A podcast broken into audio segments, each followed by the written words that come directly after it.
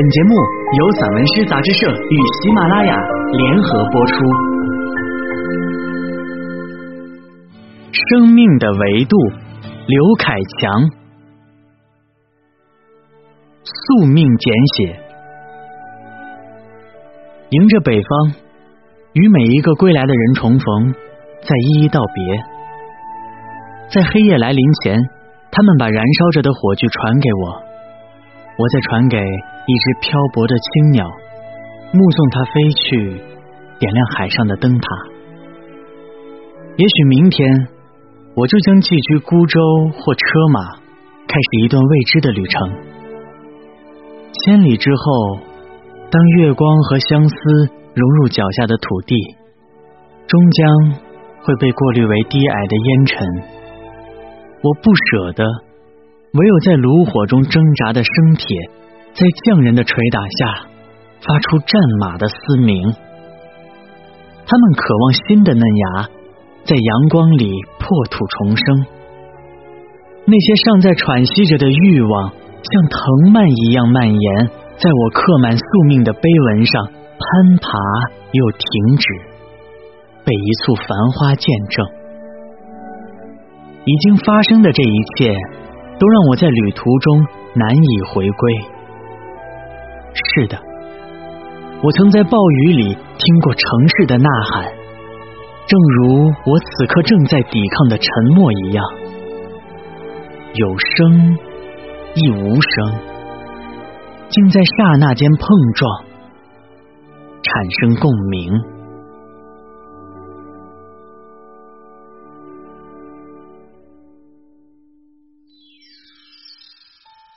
生命的维度，再次梦到母亲的皱纹里，野花盛开，露珠被融化的瞬间，像灰烬里灼热的礁石起誓，要用一场高贵的消亡还原生命原色，如同一切物质涅槃的过程，在凉爽的夏夜悄然进行。我无法忍受每一株养尊处优的蒿草，在风雨的喂养下无限拔节，抢夺粮食的养分。你可曾见过十月的昙花，在叶的缝隙里徘徊挣扎，让卑微的旁观者亲眼目睹灿烂的撕裂和燃烧，失去的囚禁与苍白。竟让片片寒雪肃然起敬。人们终归要面对一段距离的，那是一捧满载希望的种子和田野之间的距离。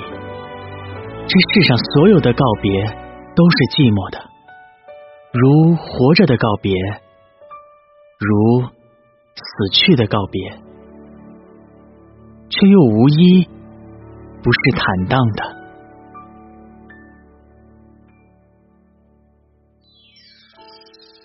幻想与诗。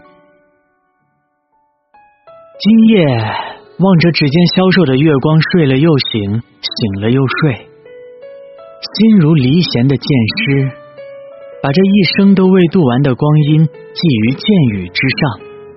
能飞多远，就让风说了算。抵达之前，我想站在未知的群山之巅，捧着美酒与秋色写诗。将邀归于山间的精灵为我掌灯，百鸟为我鸣唱，让我写上一束故乡饱满的麦穗吧，再写上一轮漠北正亮的明月。若有人路过我空荡的梦境，请低下头颅，把年幼的灰雁也装入其中，让它潜入云霞。告别岩石和母亲。今夜，我将枕着爱人的群居酣睡，牵一缕相思，与漫漫远方对峙。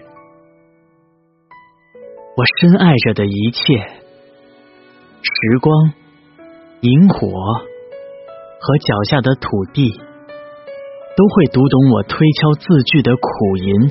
和泼墨成章的豪放。未曾相逢的知己，如果你也随人们接近我，便请取下仲春的桃枝，贴近我的胸膛，聆听神明的招式。